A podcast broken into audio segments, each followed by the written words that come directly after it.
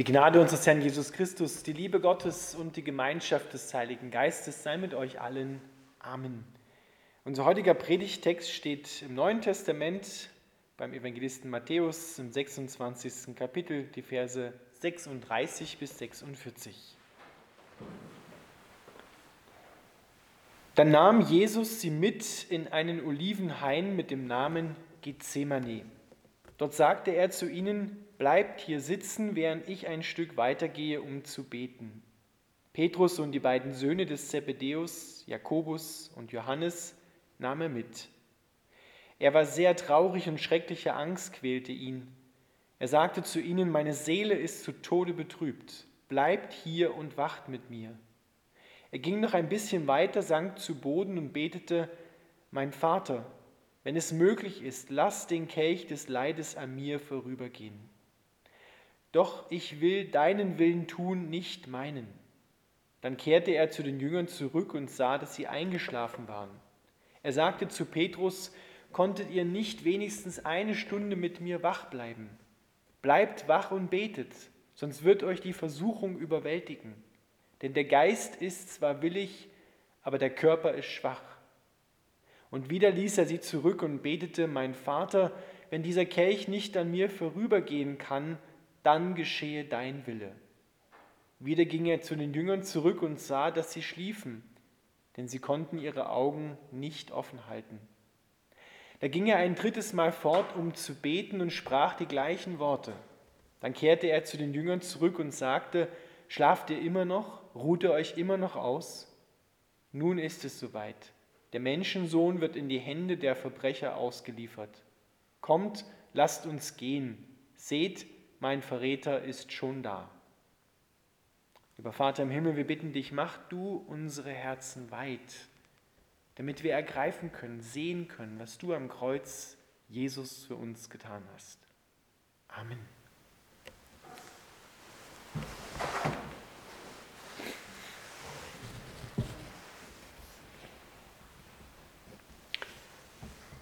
Der Apostel Paulus schreibt im Neuen Testament über den Zustand der Menschheit.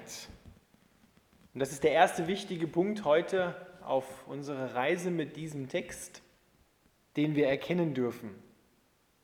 Paulus schreibt im Römerbrief Kapitel 2 und 3, da geht es mehrere Verse lang so, aber dort schreibt er, kein Mensch ist vor Gott gerecht, nicht einer. Kein Mensch ist vor Gott gerecht, nicht einer.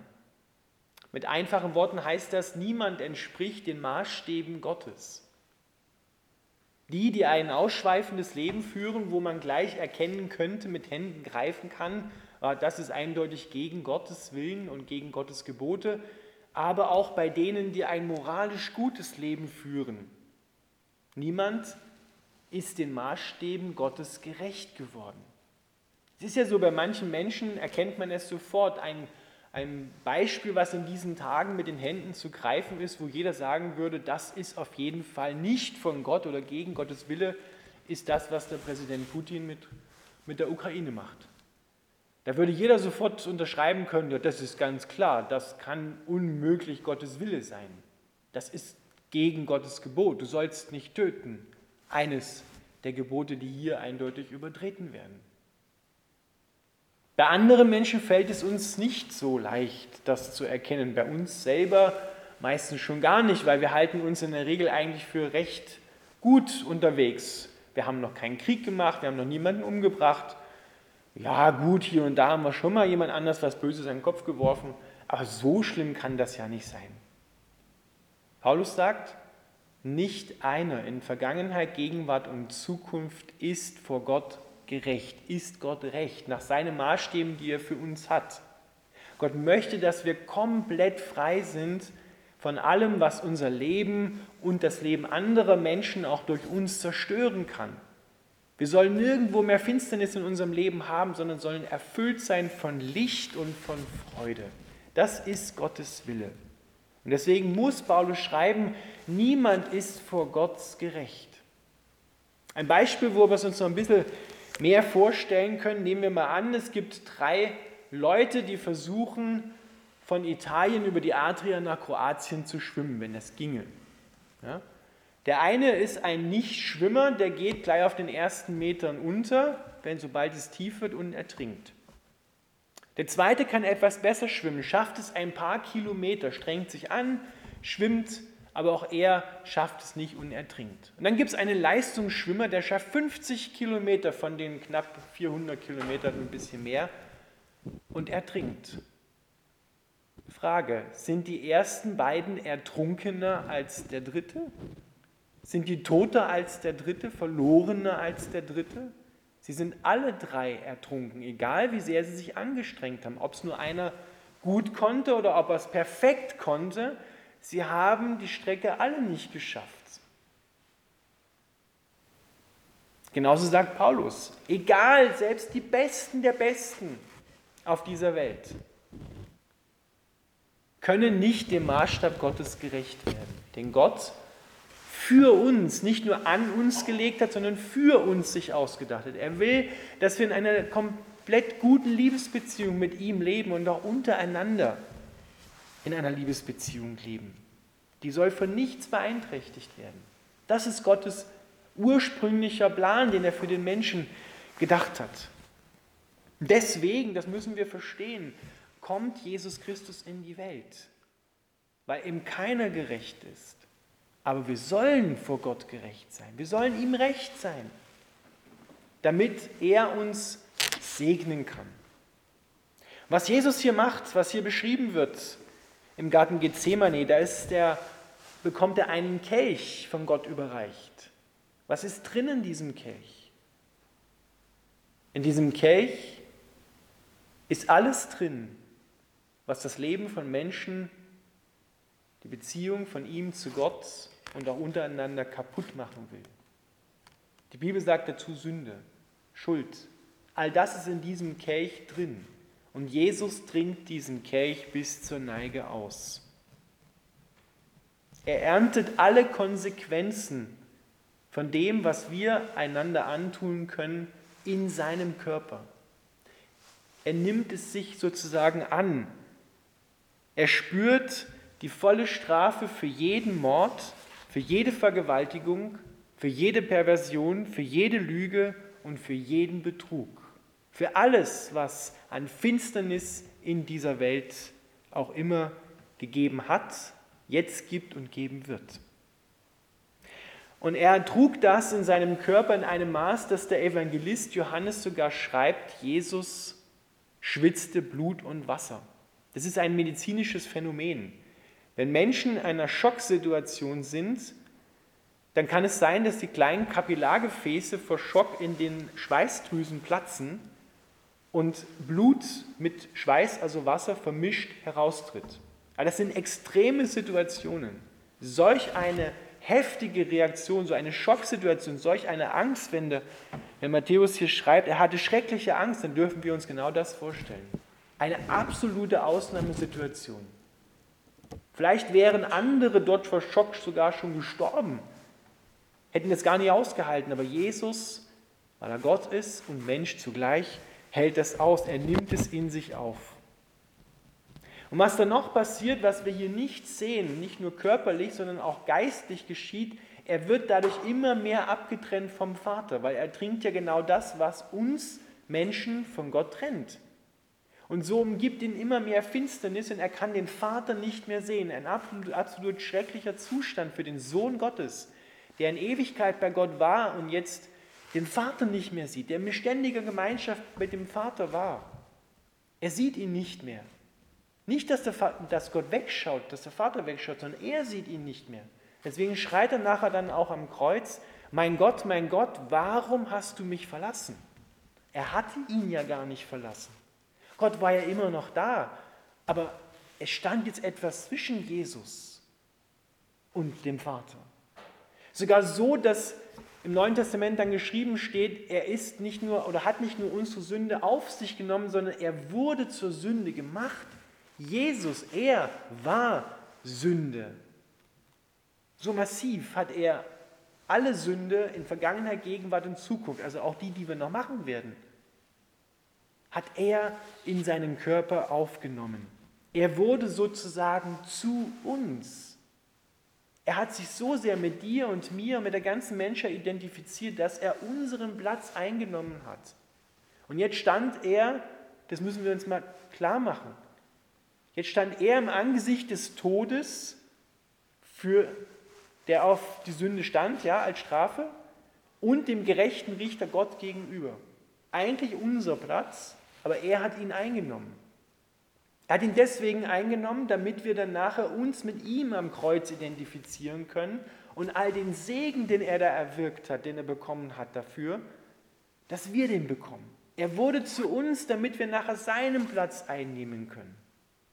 Denn Jesus eignet uns die Gerechtigkeit zu, die er selber hat, so dass Gott dann über dir, wenn du das glaubst und für dich annimmst, sagen kann, du bist mir recht so wie du bist weil du an Christus glaubst.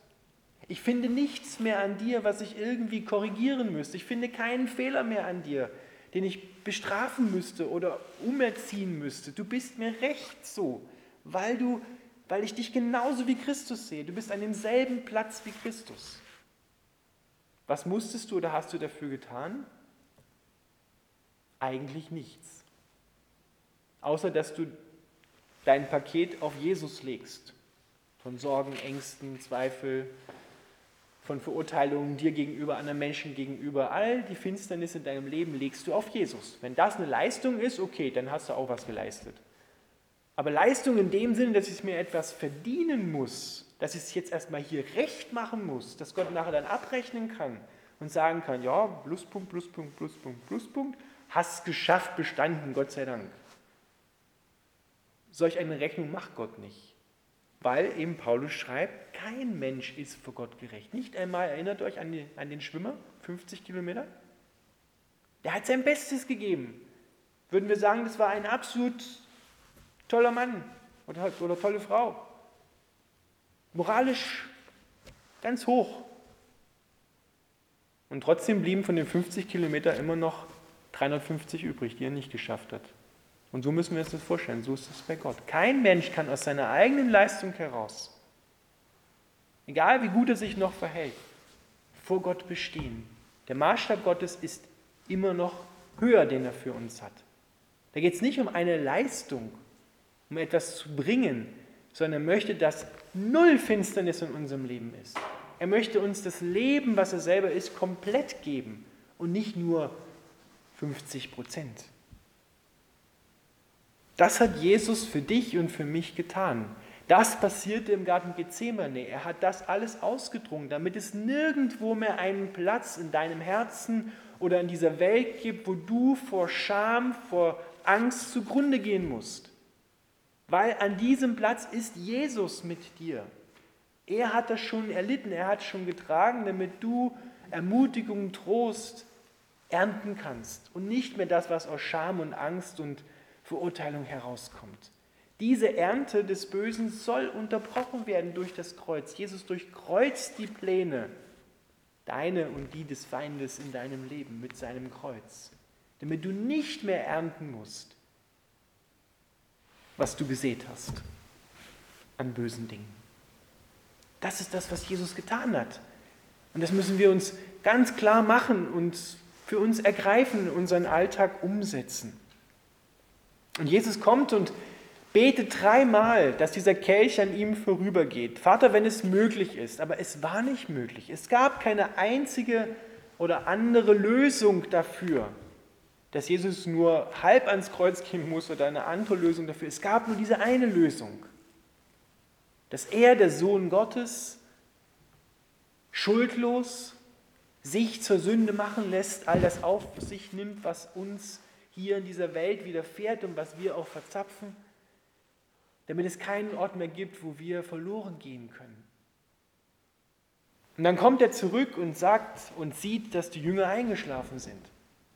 Die waren nicht so fertig von ihrem Tagwerk, sondern das, da passiert etwas Geistliches. Die sind geistlich eingeschlafen auch. Und dann auch körperlich eingeschlafen. Die konnten nicht mit Jesus zusammen stehen in seiner schlimmsten Not. Die haben das nicht geschafft. Und deswegen sagt er zu ihnen, bleibt wach und betet, sonst wird euch die Versuchung überwältigen. Ja, von welcher Versuchung denn spricht er denn hier? Es ist ein Wort, was auch in die Kirche hineinreicht bis in unsere Zeit heute. Angesichts der Wirren unserer Zeit sind wir in der Versuchung, zunächst einmal Gott anzuklagen oder zu fragen, Gott sag mal, tust du nichts in der Ukraine, in Russland oder in meinem Leben? Hast du das verschlafen? Bist du womöglich eingeschlafen? Hast du das nicht gesehen? Wo bist du denn? Warum lässt du das eigentlich zu, dass das da geschieht? Dass Menschen leiden müssen und sterben und der Hab und Gut verlieren und auf der Flucht sind. Und dann kann es passieren, dass wir geistlich einschlafen, dass wir die Beziehung zu Gott aufkündigen und sagen, naja, wenn das so ist, dann kann ich dir nicht mehr vertrauen, Gott. Eingeschlafen. Beziehung schläft ein, es wird immer weniger. Ich bete nicht mehr zu Gott, ich lese nicht mehr in seinem Wort, weil ich kann ihm ja letztendlich nicht vertrauen. Heißt auf Deutsch eingeschlafen. Beziehung ist eingeschlafen. Geistlich eigentlich tot. Johannes schreibt einmal in der Offenbarung an die Gemeinde in Sardes, du hast den Namen, dass du lebst, doch du bist tot. Wach auf, steh auf und stärke das, was bereit ist zu sterben. Das ist ein Wort für unsere Zeit. Jetzt ist nicht die Zeit zu resignieren. Jetzt ist nicht die Zeit angesichts der Umstände und Wirren äh, Gott anzuklagen. Jetzt ist nicht die Zeit einzuschlafen, sondern jetzt ist die Zeit aufzustehen und zu sagen, jetzt erst recht, jetzt brauchen wir Gottes Barmherzigkeit dringend, mehr als je zuvor. Jetzt braucht Gott unser Gebet und möchte unser Gebet, die Beziehung soll jetzt voll Feuer sein und lebendig sein und nicht eingeschlafen und tot. Jetzt brauchen andere Menschen unser Gebet, damit sie Gottes Hilfe erfahren. Bleibt wach und betet, sonst wird euch die Versuchung überwältigen, denn der Geist ist zwar willig, aber der Körper ist schwach. Das ist ja fast wie so ein geflügeltes Sprichwort geworden. Ja? Das, der Geist ist willig, mein Geist, aber das Fleisch, der Körper ist schwach. Das ist hier nicht gemeint. Der Geist ist willig heißt, der Heilige Geist ist willig euch zu stärken. Er steht schon bereit und will euch stärken. Aber der natürliche Mensch, dein Körper, das ist ja nicht getrennt von unserer Seele, das sind wir. Wir sind in der Gefahr einzuschlafen, wenn wir die Kraft des Heiligen Geistes nicht nutzen und im Gebet wach bleiben und uns jetzt von Gott durch die Wirren der Zeit lenken lassen und die richtige Perspektive für uns und für unsere Mitmenschen einnehmen, für diese Welt. Das ist das, was Gott will. Bleibt wach und betet sonst werdet ihr von der Versuchung überwältigt, Gott den Rücken zu kehren, einzuschlafen. Das ist genau das, was der Satan will. Er will nicht, dass Menschen beten, er will nicht, dass Menschen an Gott glauben und er will nicht, dass Menschen geholfen wird. Er will, dass Menschen getötet werden. Er will, dass Menschen auf der Flucht sind, dass sie Angst haben voreinander. Er will Zerstörung. Jesus sagt, er ist ein Mörder von Anfang an und ein Lügner. Und dem dürfen wir in unserem Herzen und in unseren Reihen und in dieser Welt keinen Raum geben. Deshalb bleibt wach, werdet wach, steht auf und betet, damit Gott eingreifen kann in diese Welt. Wenn wir uns das einmal anschauen, Jesus macht dich frei von allem, was dich in dieser Welt bedrängt, kaputt machen will. Du kannst jetzt ohne Zweifel auch deine Fehler anschauen, weil du weißt, da gibt es einen, der das letzte Wort haben wird über dein Leben, der liebt dich. Der ist für dich am Kreuz gestorben. Es gibt nichts, was du mit ihm nicht zusammen anschauen kannst. Kein Schmerz, der noch so groß ist. Keine Schuld, die noch so groß sein könnte, dass du sagen müsstest, hier muss ich verzweifeln. Hier gibt es niemanden, der mir mehr helfen kann. Jesus hat das alles schon auf sich genommen und hat es erlöst. Und deswegen können wir alles anschauen können wir jede Sorge auf ihn werfen, egal wie groß oder wie klein sie uns vorkommen mag. Jetzt brauchen wir keine Angst mehr zu haben, weil nicht einmal der Tod kann uns letztendlich von Gott trennen. Schreibt der Apostel Paulus im Römer 8. Nicht einmal der Tod kann mich von der Liebe Gottes trennen. Nichts. Wirklich nichts gibt es in dieser Welt, was Christus nicht schon auf sich genommen hat und erlöst hat. Das ist die Freiheit der Kinder Gottes. Und deshalb können wir jetzt aufstehen und für Menschen, die gerade noch mehr Not haben als wir, einstehen, füreinander kämpfen, im Gebet, in der Barmherzigkeit und Liebe Gottes und diese Welt wirklich segnen und verändern. Dank sei Gott, der das am Kreuz bewirkt hat und freigesetzt hat. Und jetzt gilt es daran, dass du das für dein Leben, für deine Familie, für deine Umgebung ergreifst. Amen.